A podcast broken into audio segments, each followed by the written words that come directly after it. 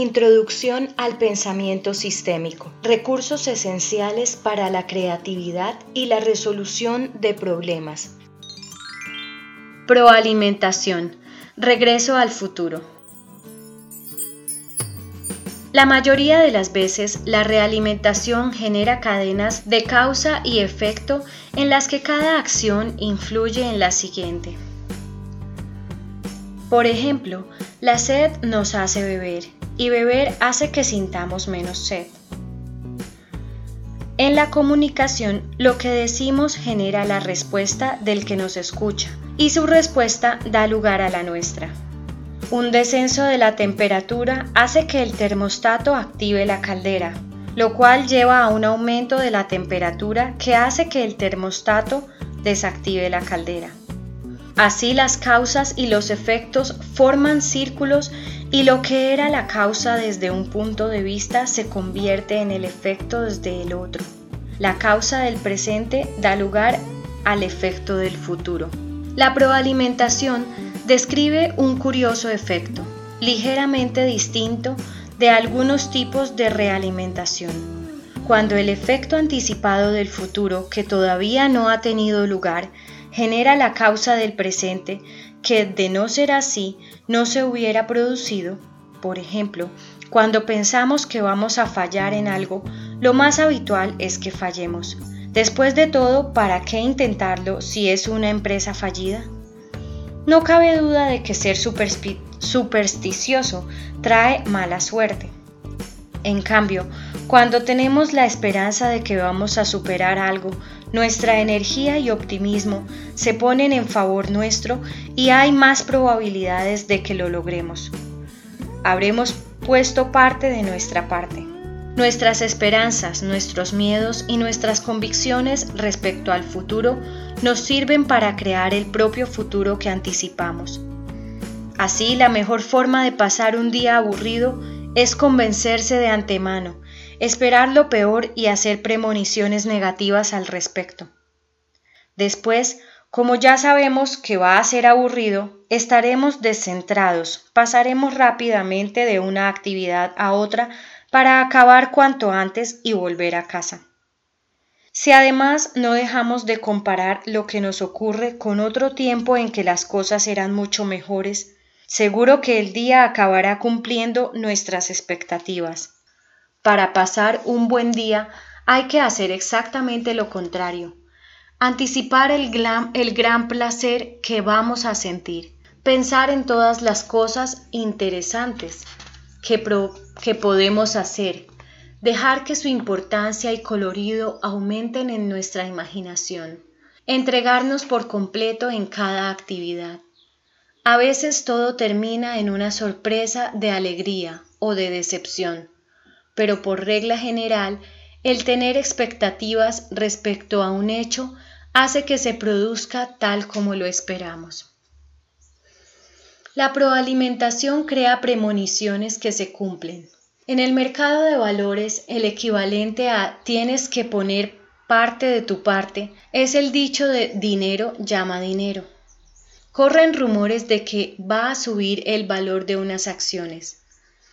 Antes de que las acciones hayan subido, los rumores atraen a los compradores y entonces las acciones empiezan a subir. Cuanto más suben, más compradores atraen. Ya se ha creado un bucle de refuerzo. Finalmente los comentaristas del mercado de valores generan un bucle de compensación diciendo que las acciones están supervaloradas. Los accionistas empiezan a vender y los precios caen. Las previsiones sobre la escasez de cualquier tipo de producto funcionan de la misma manera. ¿Qué hace la gente cuando se anuncia que va a escasear algo? sale a la calle y compra la mercancía de que se trate por si acaso. Incluso se compra más de lo habitual para prevenirse de la escasez prevista, de manera que se crea así la escasez que ha causado la alarma.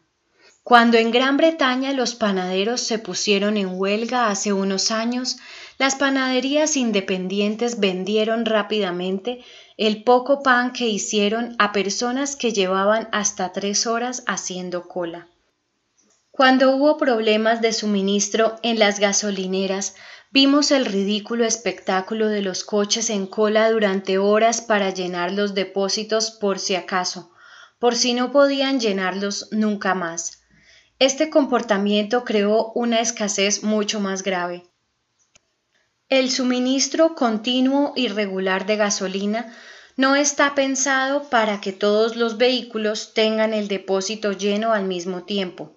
Podríamos generar una crisis si todos llenáramos el depósito de nuestro coche hoy al mediodía. Las fuentes de suministro se agotarían y habría déficit de combustible hasta que el sistema estuviera preparado para responder a la nueva demanda. El dinero es otro ejemplo. Si todos sacáramos a la vez el dinero de nuestras cuentas, el sistema financiero se vendría abajo. Si se disparara el rumor de que un banco no tiene dinero suficiente para afrontar sus deudas, los titulares de las cuentas correrían en masa a la entidad a sacar su dinero. El banco no tendría entonces dinero suficiente para pagar a todos. Surgiría el pánico y el rumor llegaría a hacerse realidad. ¿Cuál es la causa y cuál es el efecto? Una pregunta imposible mientras pensemos en las causas y los efectos como cosas distintas y aisladas. Un rumor puede ser totalmente infundado, una profecía puede ser una falacia y el profeta un charlatán, pero las predicciones pueden llegar a hacerse realidad, no porque sean visiones razonables respecto al futuro, sino porque el solo hecho de haberlas formulado modifica el futuro.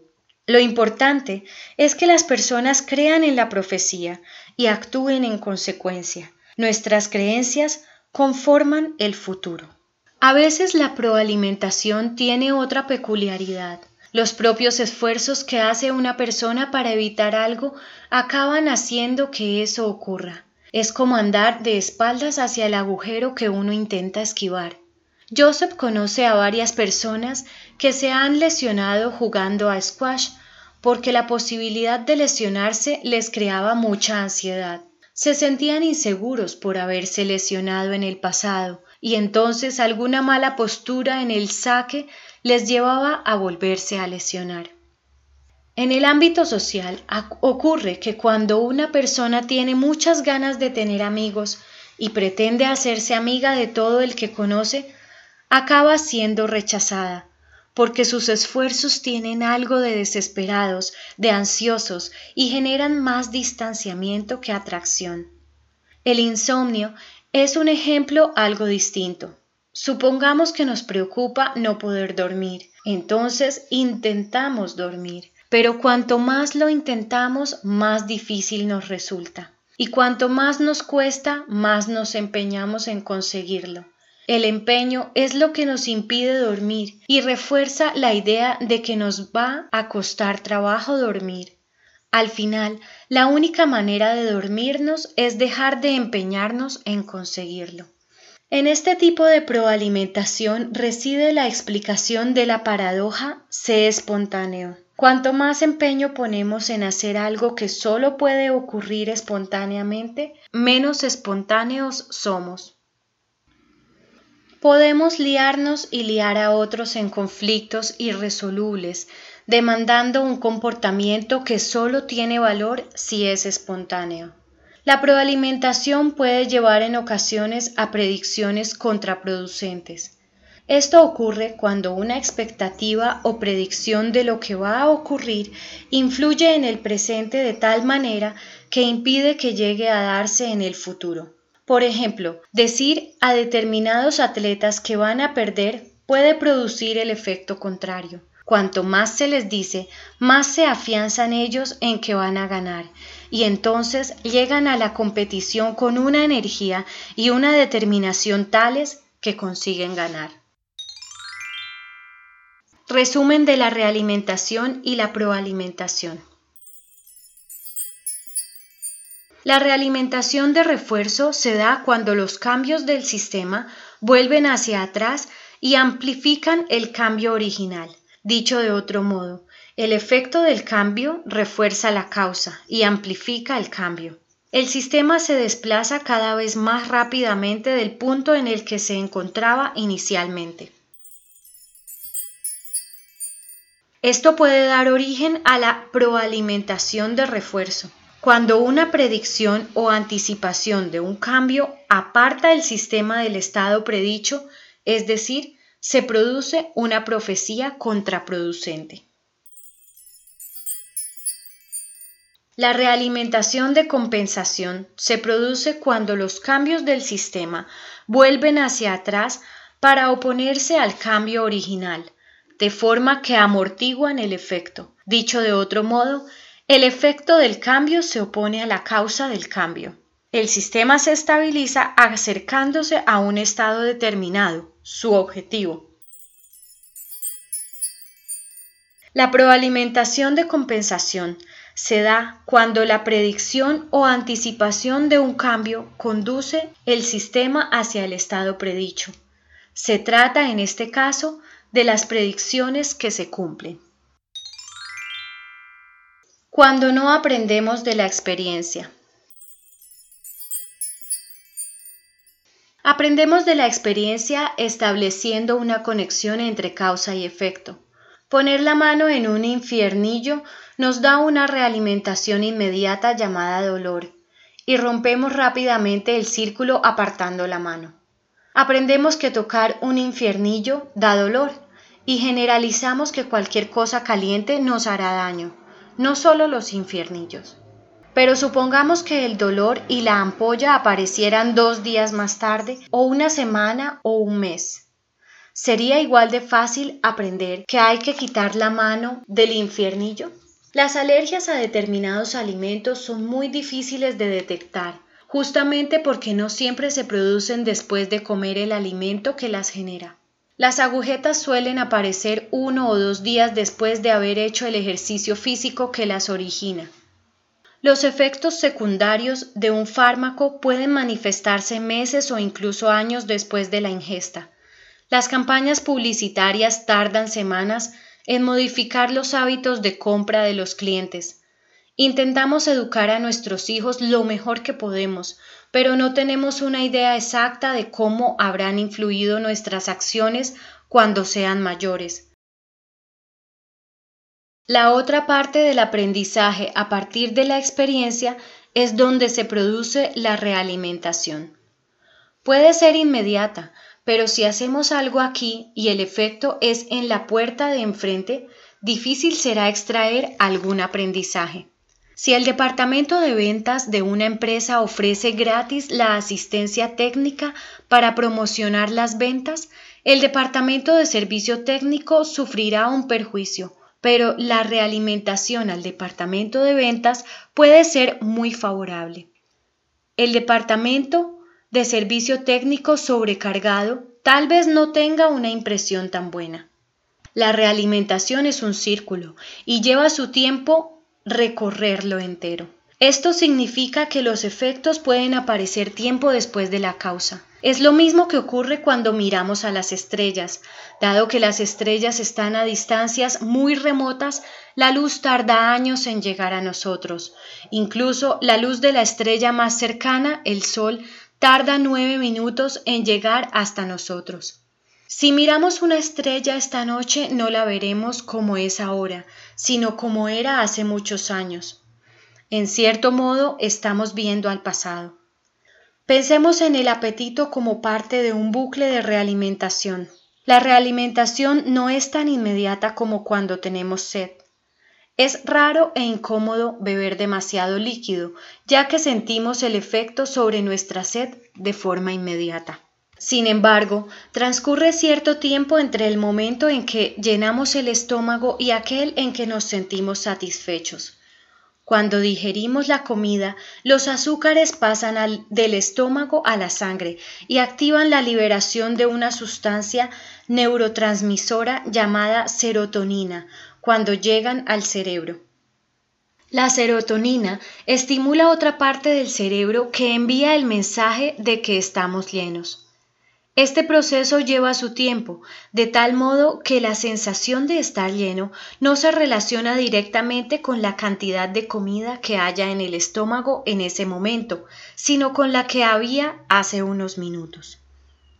Esta diferencia de tiempo entre el estar lleno y el sentirse lleno supone que podemos seguir comiendo y pasar del estado de satisfacción al de ahitos. Si seguimos comiendo cuando ya nos sentimos llenos, habremos ido demasiado lejos. La forma de evitarlo es comer más despacio, masticando bien los alimentos para acelerar la asimilación de azúcares. Tenemos que darnos el tiempo suficiente para que aparezca la realimentación. Cuando no tenemos en cuenta los desfases de tiempo, evaluamos demasiado pronto el éxito de nuestras estrategias, sin comprobar todas sus consecuencias.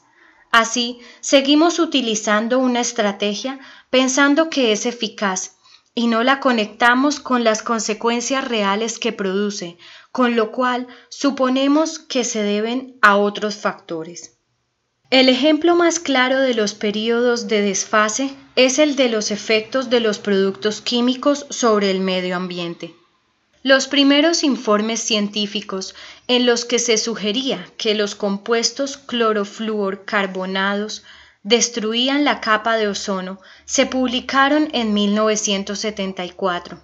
Hasta 1985 no hubo pruebas claras de un profundo agujero en la capa de ozono sobre la Antártida. Desde que se libera en la superficie de la Tierra una molécula de CFC hasta que llega a la alta estratosfera y destruye la capa protectora de ozono pasan 15 años.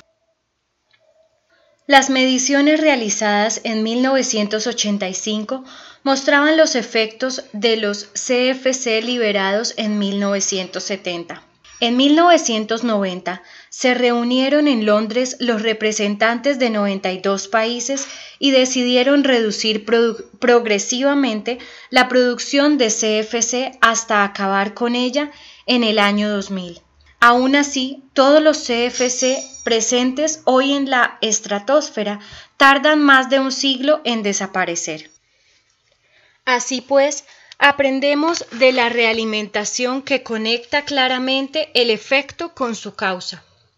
Cuando hay una diferencia de tiempo grande, creemos que no hay ningún efecto y no aprendemos nada. Cuanto mayor es la complejidad dinámica de un sistema, más tiempo tardará la realimentación en recorrer la red entera de conexiones. Algunas conexiones pueden ser muy rápidas, pero puede que una sola conexión lentifique todo el sistema. Un solo atasco puede hacer que lleguemos tarde aun cuando hagamos con fluidez el resto del trayecto. La velocidad de un sistema se determina por su punto más lento. Esto es algo que a veces no se tiene en cuenta en las empresas.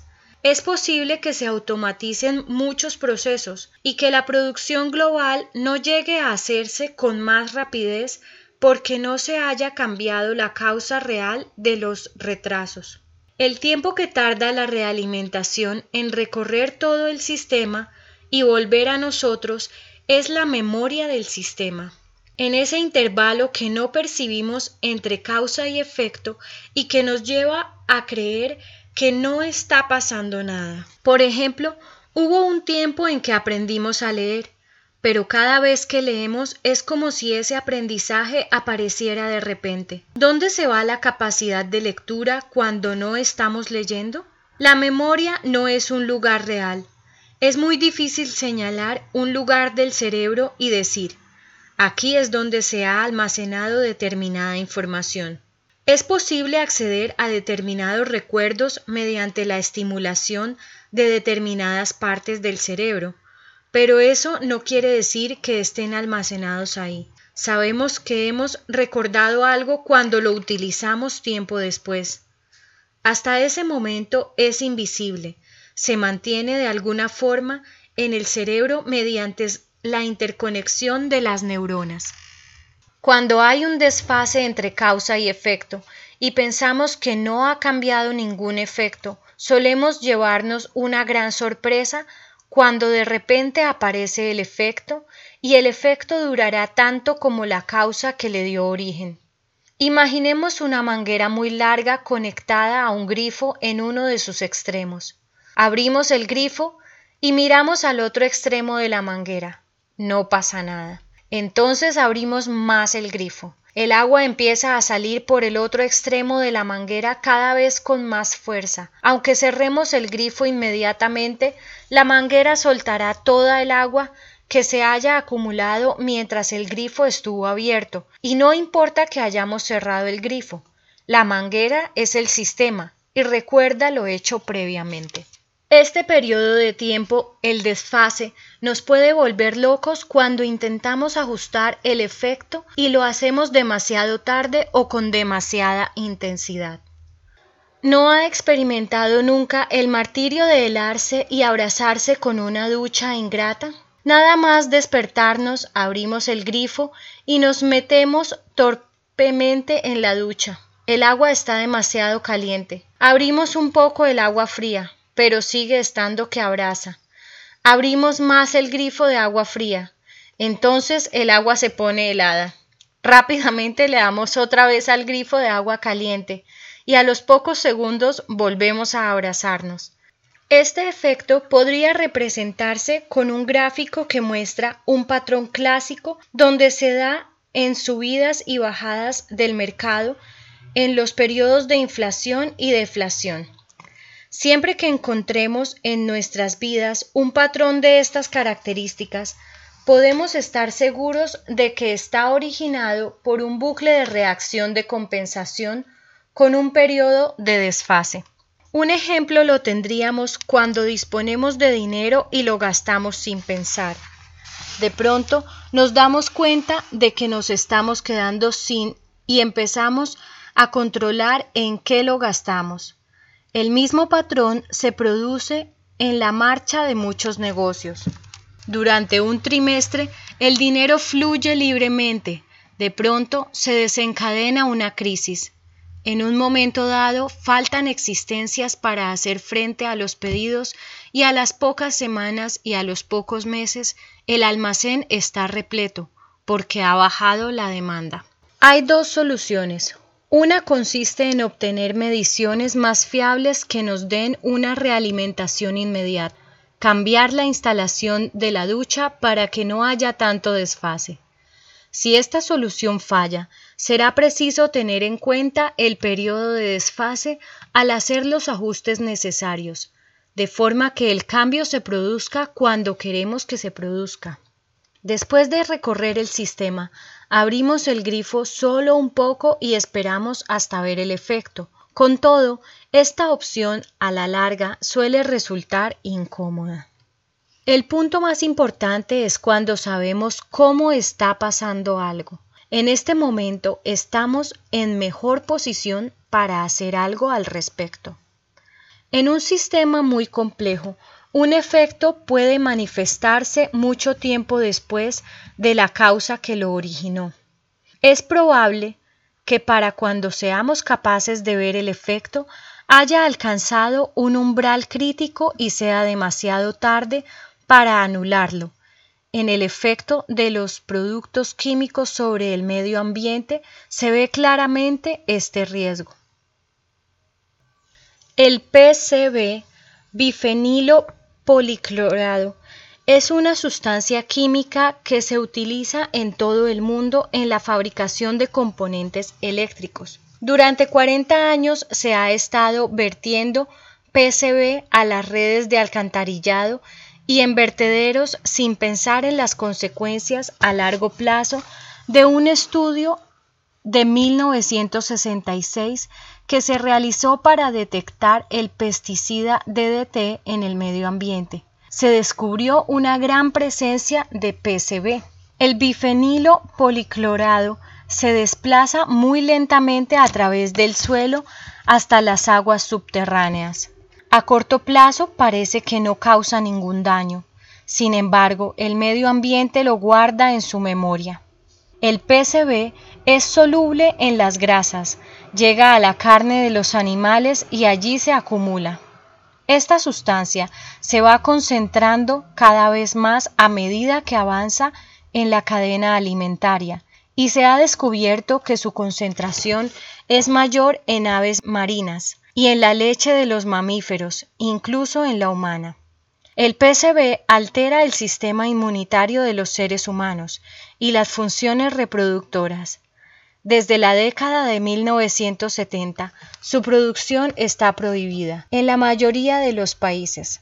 No obstante, en un 70% del PCB producido previamente sigue presente en el material eléctrico. El otro 30% ha sido liberado al medio ambiente. De momento, solo el 1% ha llegado a los mares, donde es posible medirlo y ya ha tenido un efecto sobre la vida marina.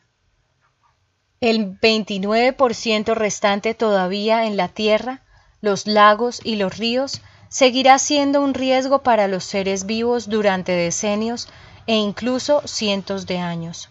Cuando se manejan sistemas hay que tener en cuenta los retrasos de tiempo. El resultado de los cambios no tiene por qué ser inmediato. Lo que hacemos en el presente afectará nuestras vidas en el futuro. Cuando se manifiesten las consecuencias, si no podemos ver la relación, puede que echemos la culpa a la situación presente, cuando en realidad las raíces se encuentran en nuestras acciones pasadas. Lo que hacemos hoy conforma nuestro futuro. Respuestas a los acertijos sobre el crecimiento exponencial. 1. Recuerdo el acertijo dice, imaginemos que doblamos un papel por la mitad de modo que adquiere el doble de grosor. ¿Qué grosor llegaría a alcanzar si pudiéramos doblar el mismo papel otras 40 veces? Si pudiéramos doblar el mismo papel otras 40 veces, llegaría hasta la luna. 2. Somos los propietarios de un estanque. En una de las esquinas del estanque empieza a crecer un pequeño nenúfar. Cada día que pasa el nenúfar se duplica de tamaño. Empieza siendo muy pequeño, pero al cabo de 30 días nos damos cuenta de que el nenúfar cubre la mitad del estanque. No queremos que llegue a cubrir el estanque entero, porque entonces no, no dejaría sitio para otras plantas, pero estamos demasiado ocupados y decidimos dejarlo ahí hasta más adelante. ¿Qué pasará? Más vale que nos demos prisa, porque mañana habrá cubierto el estanque entero. Tercero, dice la leyenda que el juego del ajedrez fue inventado hace miles de años en Oriente como pasatiempo para un rey. Como premio, el inventor del juego pidió al rey una recompensa, un grano de arroz por el primer cuadrado del tablero, dos por el segundo cuadrado, cuatro por el tercero y así siguió doblando el número de granos hasta llegar al último cuadrado. El tablero de ajedrez tiene 64 cuadrados.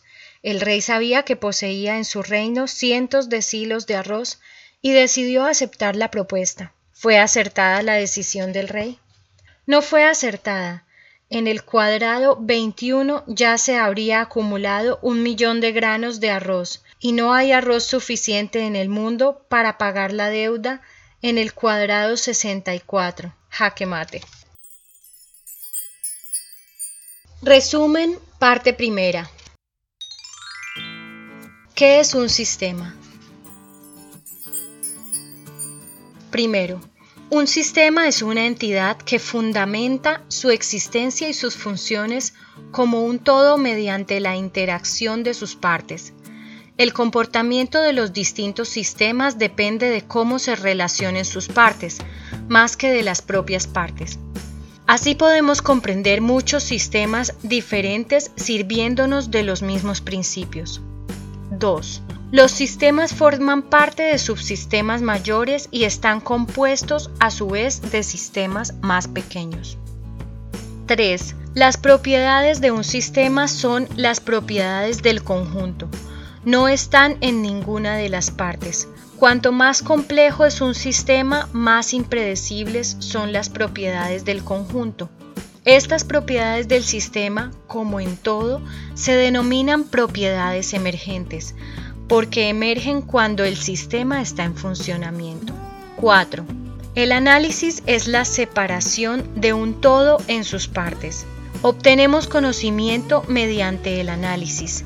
La síntesis es la composición de un todo por la reunión de sus partes. Mediante la síntesis obtenemos comprensión. Cuando descomponemos un sistema y lo analizamos, pierde sus propiedades. Para comprender cualquier sistema, hemos de verlo como un todo. 5. La complejidad de detalle implica que hay un gran número de partes distintas. 6. La complejidad dinámica implica que hay un gran número de conexiones posibles entre las partes, porque cada una de ellas puede tener distintos estados. 7. Cada parte de un sistema influye en el sistema entero. 8. Siempre que cambiamos algún elemento hay efectos secundarios. 9. Los sistemas resisten los cambios porque las partes están interconectadas. Sin embargo, cuando llegan a cambiar pueden hacerlo de forma repentina y espectacular. Hay puntos concretos en los que es posible efectuar grandes cambios con muy poco esfuerzo, una vez que comprendemos el sistema. Ese hecho recibe el nombre de efecto palanca. Pensamiento en círculos. 1. El pensamiento sistémico es más un pensamiento en círculos que en líneas rectas. Las conexiones entre las partes forman bucles de realimentación. La realimentación es una reacción del sistema que se regenera en forma de estímulo o la información de vuelta que influye en un paso siguiente. 2. Hay dos tipos de realimentación. Una, la realimentación de esfuerzo, que se da cuando los cambios del sistema vuelven y amplifican el cambio inicial, produciéndose más cambios en la misma dirección. El sistema se desplaza cada vez con más rapidez a partir de su posición inicial. La realimentación de esfuerzo puede llevar a un crecimiento exponencial imparable. 2. La realimentación de compensación, que se da cuando los cambios registrados en todo el sistema vuelven hacia atrás y se oponen al cambio inicial de forma que amortiguan su efecto. Lleva a una reducción de la acción que se ha generado. La realimentación de compensación mantiene estable el sistema y supone una resistencia a los cambios. Tercero, todos los sistemas tienen un objetivo, aunque sea el de la mera supervivencia.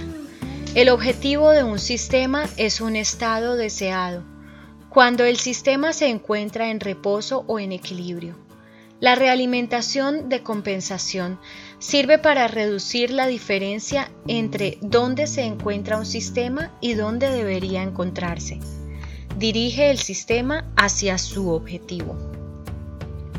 Cuarto, la proalimentación se da cuando una predicción o anticipación del futuro influye en el presente de tal manera que acaba dando origen a una profecía que se cumple o a una profecía contraproducente. Quinto, en los sistemas debemos esperar que haya un desfase entre la causa y el efecto. El bucle de realimentación tarda un tiempo en completarse. Cuanto más complejo es un sistema, más tardará en aparecer la realimentación. Si no se tienen en cuenta estos retrasos, pueden producirse oscilaciones y reacciones excesivas.